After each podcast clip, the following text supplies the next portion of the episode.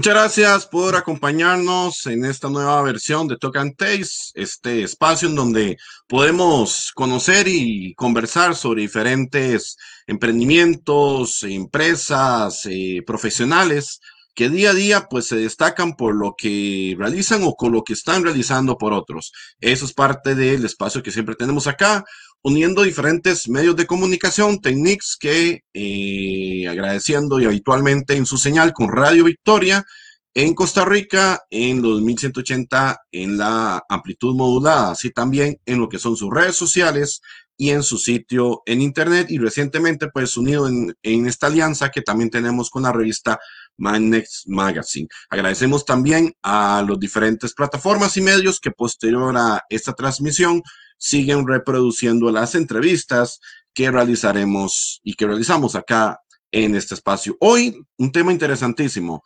Eh, vendedores, ¿nacemos o nos hacemos? Entonces, eh, estaremos conversando con Luis Cordero, un consultor que estaremos eh, en los siguientes minutos con él. Antes, previo a la entrevista, acostumbrados a tener algún tipo de información, sabemos y mucho que va de acuerdo con lo que es el tema que hoy vamos a hablar, reactivación económica. Vamos a ver un informe realizado por la Voz de América, Laura Sepúlveda, que nos habla un poco sobre cómo especialistas proyectan esta recuperación económica eh, posterior o durante todavía el tiempo de pandemia. Aunque el 30% de la población estadounidense dice que es poco probable que se den la vacuna contra el COVID-19, la seguridad es sin duda una de las prioridades para los consumidores y la reactivación económica que expertos opinan podría beneficiar especialmente a industrias relacionadas con entretenimiento y hospitalidad.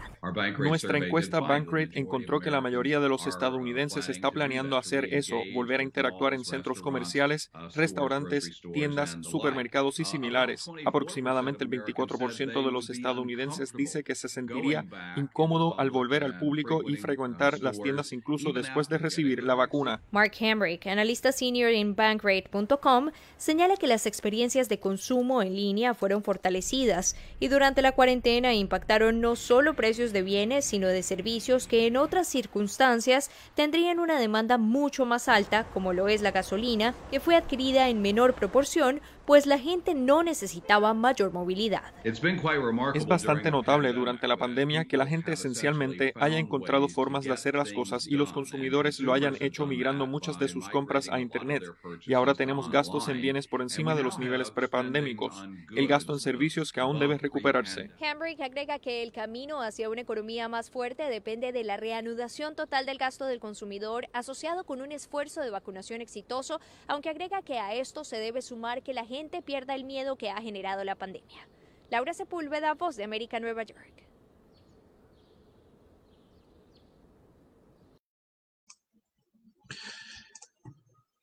Incorporamos en nuestra mesa de trabajo hoy de conversación de Talk and Taste al consultor Luis Cordero. Gracias, Diego, por acompañarnos en esta mañana, dependiendo de la franja horaria donde nos encontremos o tirando mediodía. Muchas gracias por acompañarnos.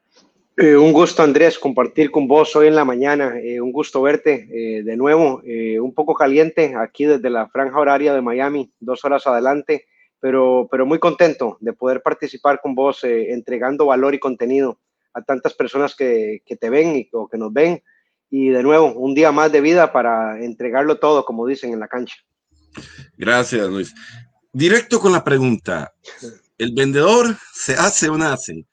Podríamos, ¿verdad? Dependiendo de la persona que lo pueda ver, eh, uno diría, no, yo tengo las cualidades desde que nací, lo vendo todo, no me vendo a mí mismo porque, porque si no, no, sé, no sabría dónde ponerme, pero hay personas con mucha agilidad para poder este, convencernos de un producto, un servicio, de algo en la vida, de una experiencia. Y hay otros que, de ahí, ese es el área que les gusta, es el área que trabajan, es el que se desempeñan y entonces tienen un proceso natural de, de crecimiento, ¿verdad? Nivel de competencias, formación y demás.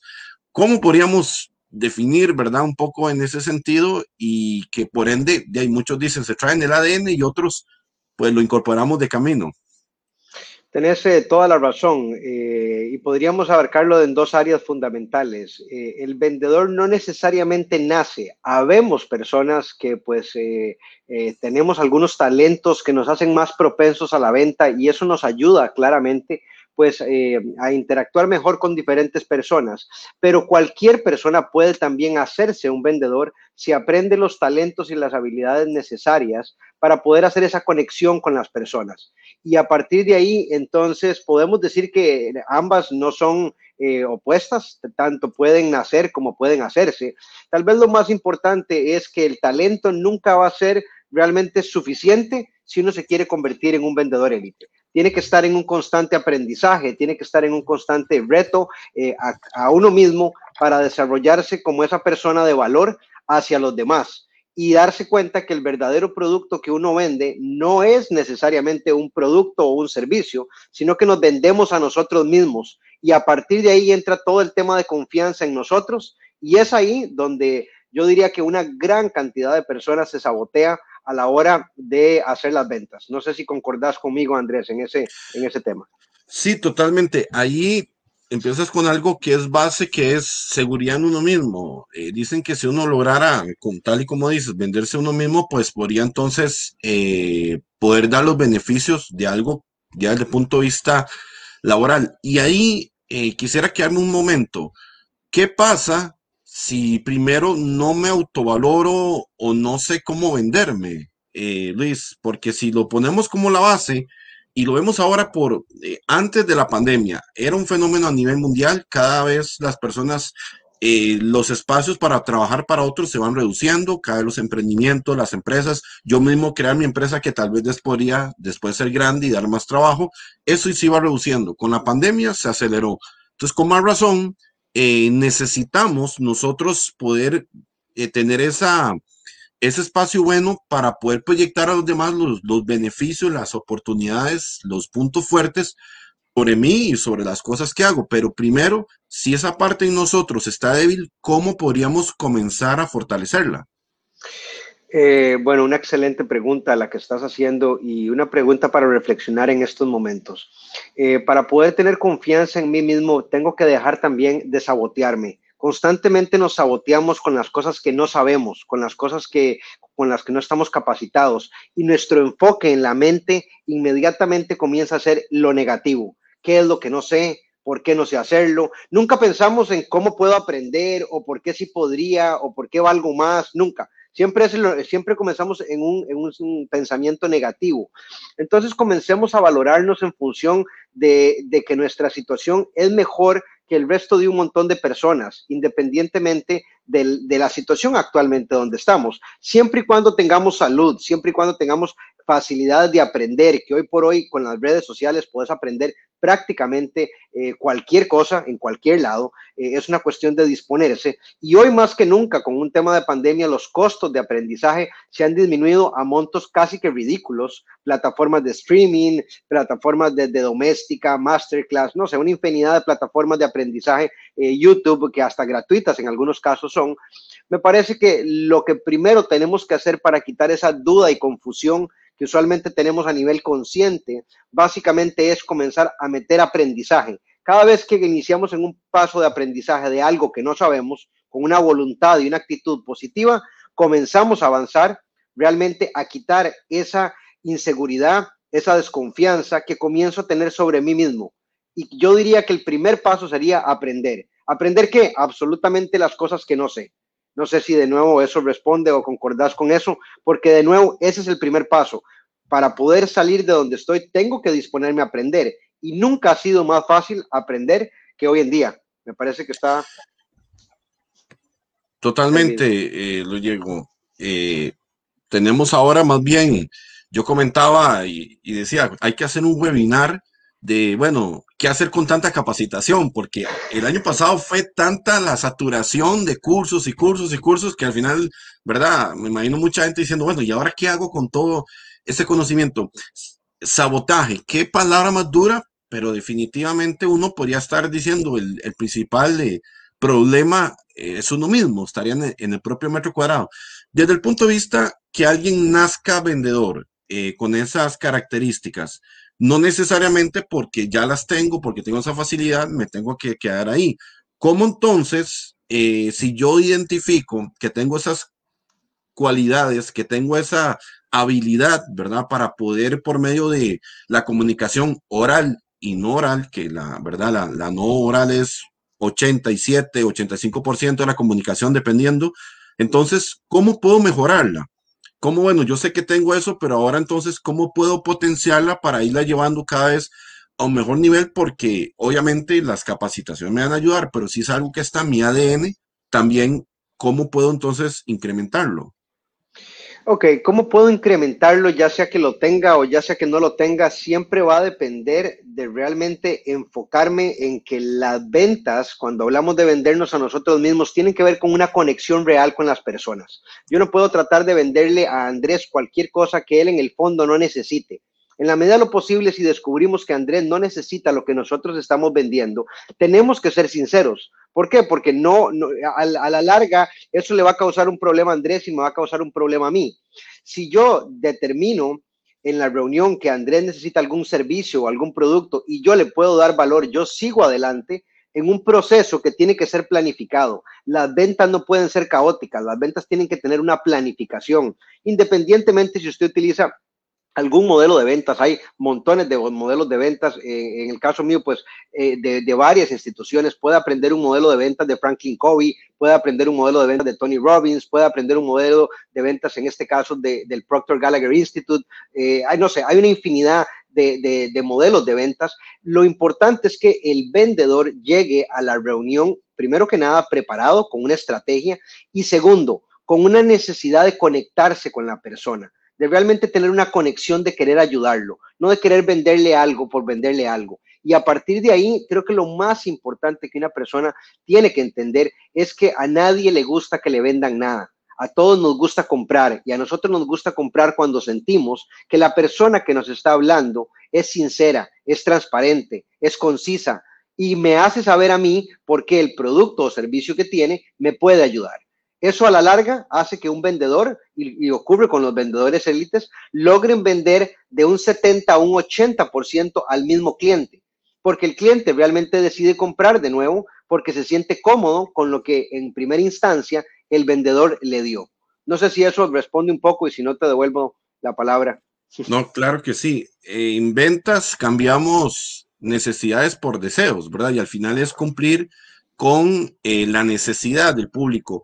Ahora, en tiempo de, pandemia, Luis, hay muchas medianas empresas que de ahora ya son, no son tan medianas, pasaron a ser pequeñas, las pequeñas ahora son más pequeñas, y hay algunos emprendimientos que están sobreviviendo, siguen las, las cifras a nivel internacional en general de, de los diferentes eh, negocios, empresas, turismo, de todo, que se ven difíciles en este momento y tal vez ante los componentes económicos que tenían inclusive las, las empresas grandes para poder invertir en muchas estructuras para la buena venta, el marketing y demás, ya no es tan fuerte. Entonces, más que nunca, el poder tomar estos consejos son pertinentes porque ahora hay que vender más, mejor que antes.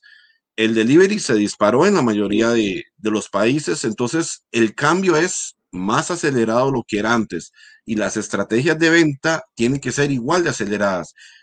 ¿Cómo debe una empresa, un emprendimiento, una persona eh, asimilar esto en el, tema de ventas? Eh, a veces sabemos que marketing y ventas no siempre se llevan bien. Bueno, ahora tienen que llevarse bien. Y si yo no soy vendedor, tengo que primero entonces creer que lo que hago es bueno, tal y como lo vienes diciendo, intentar reflejarlo bien y cómo llevar eso a una estructura en donde a veces tal vez somos dos o soy solo yo. Eh, muy atinado todos tus comentarios, Andrés, y muy, muy actualizado con todo lo que estás diciendo. Me, me parece que definitivamente estás dando en el, en el, hilo de lo que está ocurriendo eh, actualmente. Eh, en ese caso en particular, tenemos que entender dos cosas fundamentales. El tipo de vendedor y la venta que teníamos anteriormente o antiguamente ya no va a volver ya eso no va a ocurrir. La gente se ha vuelto de cierta forma cómoda con todo el tema de la comunicación virtual. Entonces, perdón, entonces tenemos que capacitarnos en cómo se utilizan las plataformas para vender, cómo se usan plataformas como esta que estamos utilizando hoy, plataformas como la que puede ser Google Teams, como la que puede ser Zoom, independientemente todo lo que nos conecte con las diferentes o los diferentes prospectos a los cuales queremos presentar nuestro producto. Entonces, no solamente es un tema de ventas, es un tema de capacitación tecnológica en instrumentos que antes no utilizábamos. Y eso requiere de un doble trabajo. Pero ese doble trabajo al final me va a poder a mí realmente comenzar a dar la educación que necesito para presentarme ante los clientes y claramente hacerles saber que hay dos razones, y estas no han cambiado, por las cuales una persona compraría o comprará cualquier cosa. Y esto es importante saberlo. Cualquier persona comprará cualquier cosa, ya sea para obtener una ganancia o para evitar una pérdida. Esos son los dos componentes fundamentales por los cuales cualquier persona compraría algo. O obtengo una ganancia o evito una pérdida. Entonces, cuando yo voy a presentar mi producto, tengo que saber en qué le beneficia mi servicio o mi producto a mi cliente. Y aquí hay un tema muy delicado eh, que es cómo lo hago si ya no tengo la facilidad de presentárselo en, en una reunión con mi cliente. Y ahí entonces tenemos que entender de vuelta conceptos fundamentales de las ventas. Hay que saber que los, que los compradores pueden ser auditivos, pueden ser visuales, pueden ser kinestésicos. Y entonces yo tengo que utilizar herramientas como estas y tengo que utilizar también recursos que sean visuales, no solamente auditivos. En este caso en particular tenemos pues un recurso completamente eh, auditivo, digamos, eh, pero en la parte de visualización tengo que entender cómo hago para presentar en la pantalla o para incorporar una presentación. Tengo que tener las habilidades de que si tengo una reunión con mi cliente le pude haber hecho llegar bien lo dijiste con el delivery, le pude haber hecho llegar mi producto el mismo día al cliente para asegurarme que el día que tengo la reunión con él, llamé una hora antes al asistente y le pedí que el paquete lo tenga, por favor, para mi cliente en la reunión, puesto que mi reunión va a ser con mi cliente en, en Zoom o en cualquier plataforma, pero mi cliente puede ver una muestra de mi producto en vivo sin la necesidad de que yo esté ahí. Tengo que volverme más creativo que nunca, pero esa creatividad es la que nos pone fuera del área de confort. Y ahí es donde vamos a comenzar a ver radicalmente vendedores exponencializándose hoy por hoy y algunos otros que son más tradicionales, no necesariamente vendiendo más. Aunque el mercado en este momento está, como bien lo dijiste, puesto para todo el mundo para ir a vender, porque nunca ha sido más barato, diría yo, ir a vender, porque no nos tenemos ni siquiera que desplazar, si es, eh, si es del caso. Algo que siempre es complicado para cualquier persona que, se venda, que venda algo o que decida mostrar algo, es tener muy bien definido el público meta, eh, Luis Diego. Cuando uno a veces le pregunta, digamos, a un cliente o a alguien, ¿cuál es tu público meta? Ah, no, desde los 15 a los 80 años. ¿Verdad? No hay una definición de un, de un target, geografía, psicografía, demografía, una serie de elementos. ¿Cómo poder eh, definir bien ese público meta, porque al final vamos a venderle a un extracto que es el principal, el que más nos compra, el que más vende o algo. La importancia de ese público meta.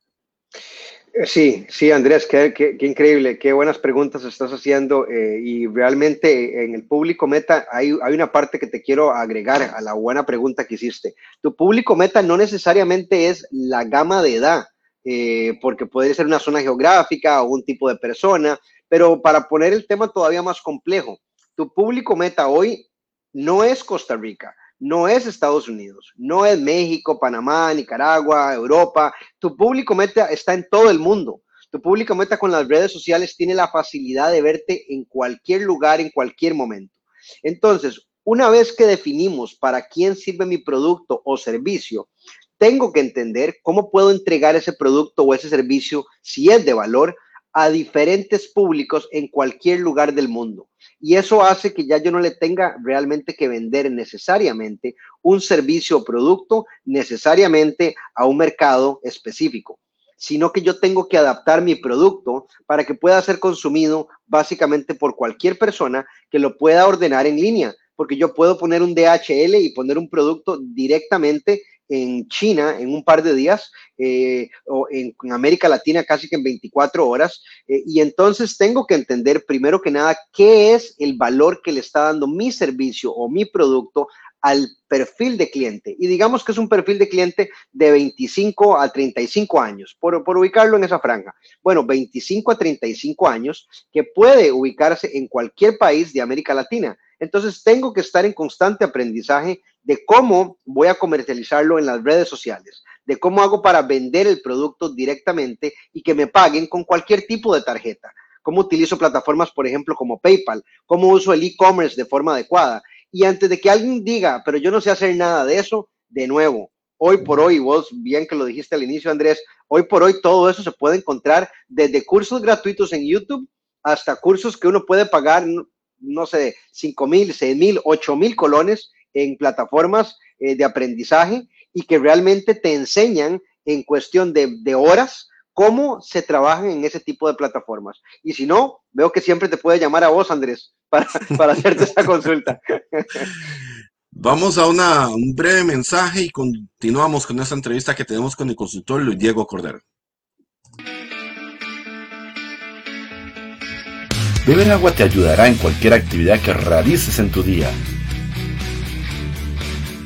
En este regreso a clase recuerda tomar varios vasos de agua potable al día ayudará para la hidratación de tu cuerpo y mejorará tu concentración y tu memoria.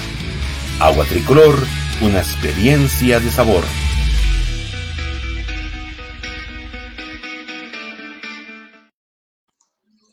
Gracias por continuar. Estamos con el consultor Luis Diego Cordero aquí en Talk and Taste. Eh, Luis Diego, cuando hablabas de modelos de ventas, bueno, decías un poco el modelo, ¿verdad? De, la empresa que representas y siempre eh, parte de estas entrevistas es poder visualizar las empresas, los emprendimientos, los consultores, las personas, porque al final se convierten en esa red de contactos que otro dice, contacto a, Luis Diego, aquí estamos poniendo las redes sociales, y al final es un encadenamiento en donde todos nos ayudamos. Si siempre las alianzas fueron importantes, después de la pandemia es como el diario respirar, necesitamos crecer juntos para poder proyectarnos y vender más. Entonces, si nos hablas un poco sobre eh, tus esfuerzos de emprendimiento personales.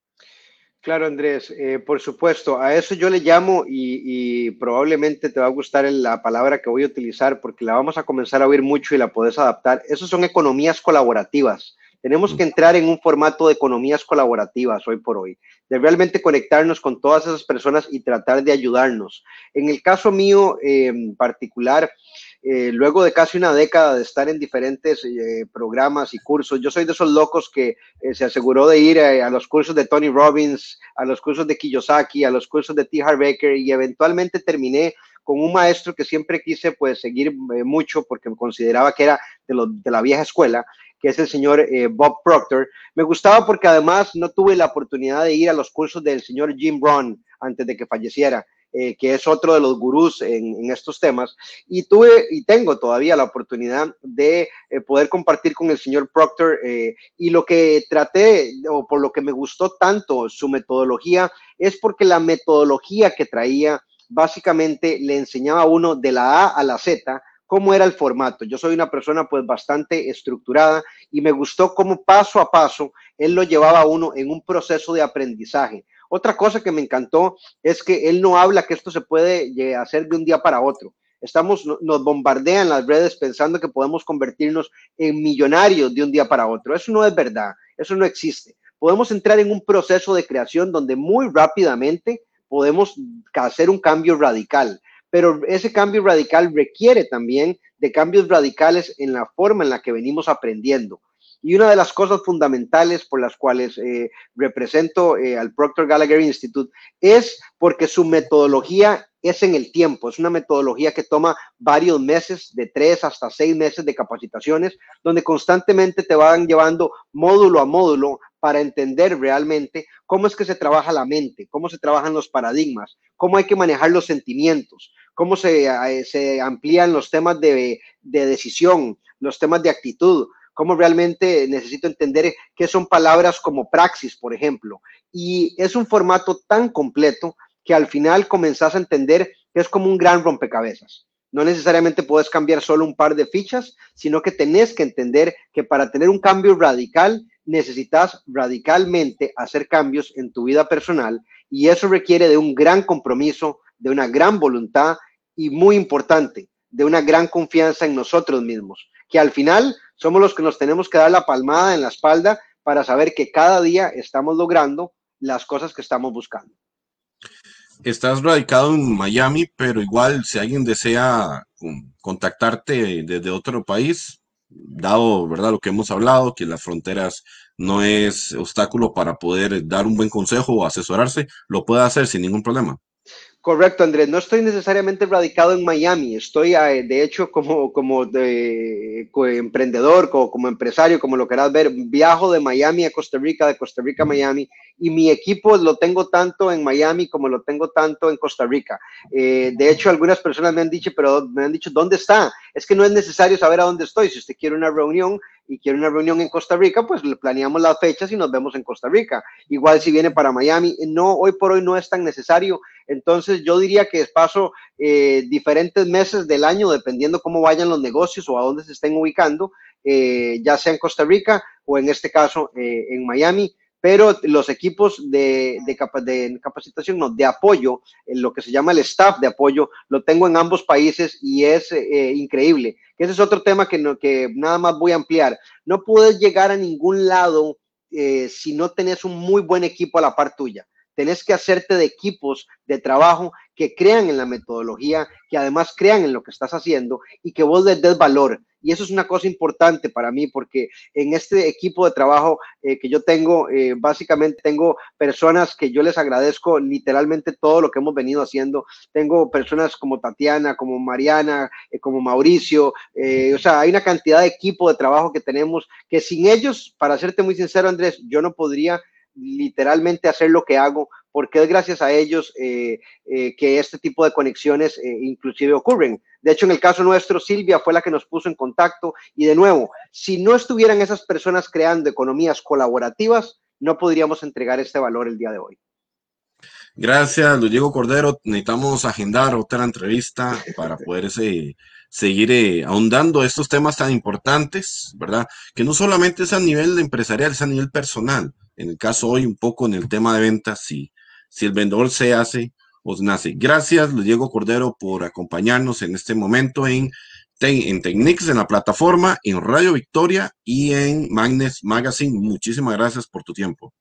Muchas gracias a vos, Andrés, por la invitación. Eh, quedo a tus órdenes para lo que necesites eh, y de nuevo, eh, ha sido un gusto volver a verte y te felicito. Me encanta la forma en la que, en la que haces las, me encanta lo que, lo que hablaste. Estás completamente al día con lo que está ocurriendo, inclusive la palabra de economías colaborativas, que fue la que, la que me facilitaste, eh, definitivamente es lo que tenemos que hacer hoy por hoy para ayudar a tantas personas que definitivamente no creo que la estén pasando tan bien. Y solo para cerrar, del lado mío, hay que recordar que el mejor momento es ahora pero no como un decir. Los, mejor, los mejores momentos que tienen las economías siempre han sido después de o temas de pandemias o crisis financieras. Eso es una realidad. Para quien no sabía esa estadística, y Andrés veo que la conoce, siempre después de una pandemia o de una crisis económica, los tres años posteriores son los mejores años en las economías.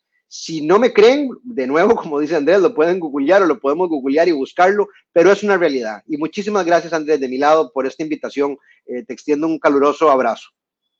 Confirmando lo que dices, en los tiempos de guerra a nivel mundial es cuando las economías más fuertes están. Entonces, eh, eh, son, son fenómenos que, tal y como dices, análisis de mercado, ver el entorno, ver noticias, dónde estamos. Así que muchas gracias con, eso, es importantísimo. Gracias a ustedes por habernos acompañado hoy en este tiempo que hemos podido conversar con el consultor Luis Diego Cordero y nos vemos, recuerde, todos los martes, todos los jueves, 11 de la 11 a.m. hora franja centroamericana y agradecemos siempre a todos los medios que se unen, que siga teniendo un buen jueves y que Dios le bendiga grandemente. Saludos.